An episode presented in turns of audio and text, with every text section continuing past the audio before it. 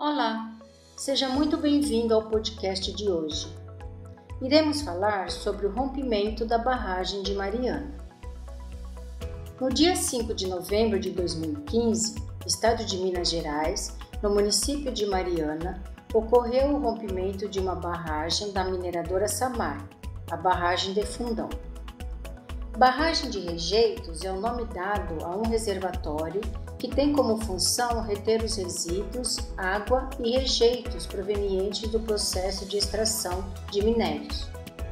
O rompimento da barragem provocou a liberação de uma quantidade enorme de lama dos rejeitos, que provocou uma devastação no distrito de Bento Rodrigues, destruindo tudo o que encontrava em seu caminho.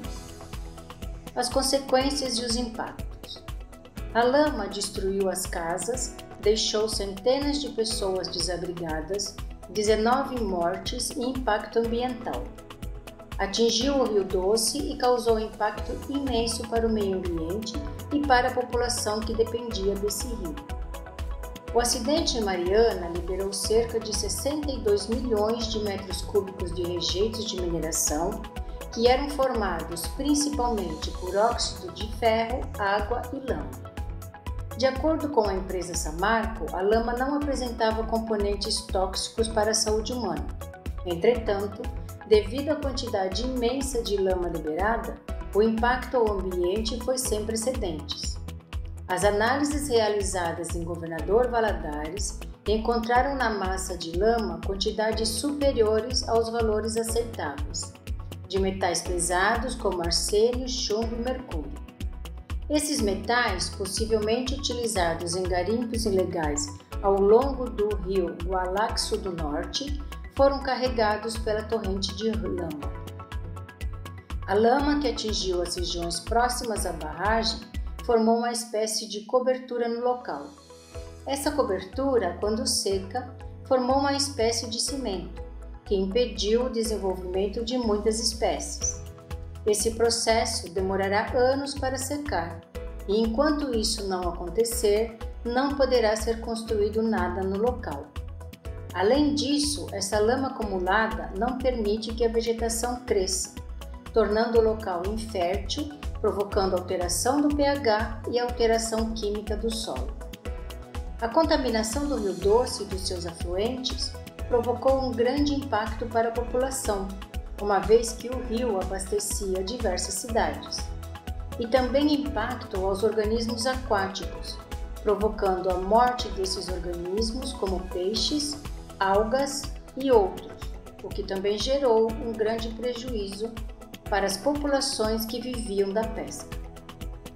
A grande quantidade de lama lançada no ambiente afetou os rios não apenas no que diz respeito à vida aquática, Muitos desses rios sofrerão com assoreamento, mudanças nos cursos, diminuição da profundidade e até mesmo soterramento de nascentes.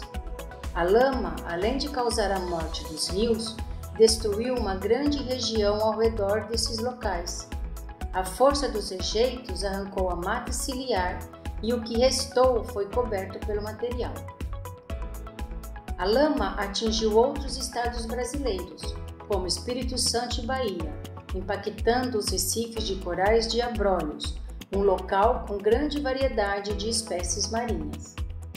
As causas. O Ministério Público de Minas Gerais havia sido contrário à renovação da licença de funcionamento da barragem, tendo solicitado a realização de análise de ruptura e um plano de contingência para o caso de riscos ou acidentes. Segundo o promotor de justiça do meio ambiente, Carlos Eduardo Ferreira Pinto, a tragédia não foi um acidente, tampouco fatalidade, mas erro na operação e negligência no monitoramento da barragem. Mais de seis anos após o acidente, a empresa pagou menos de 6% das multas ambientais aplicadas.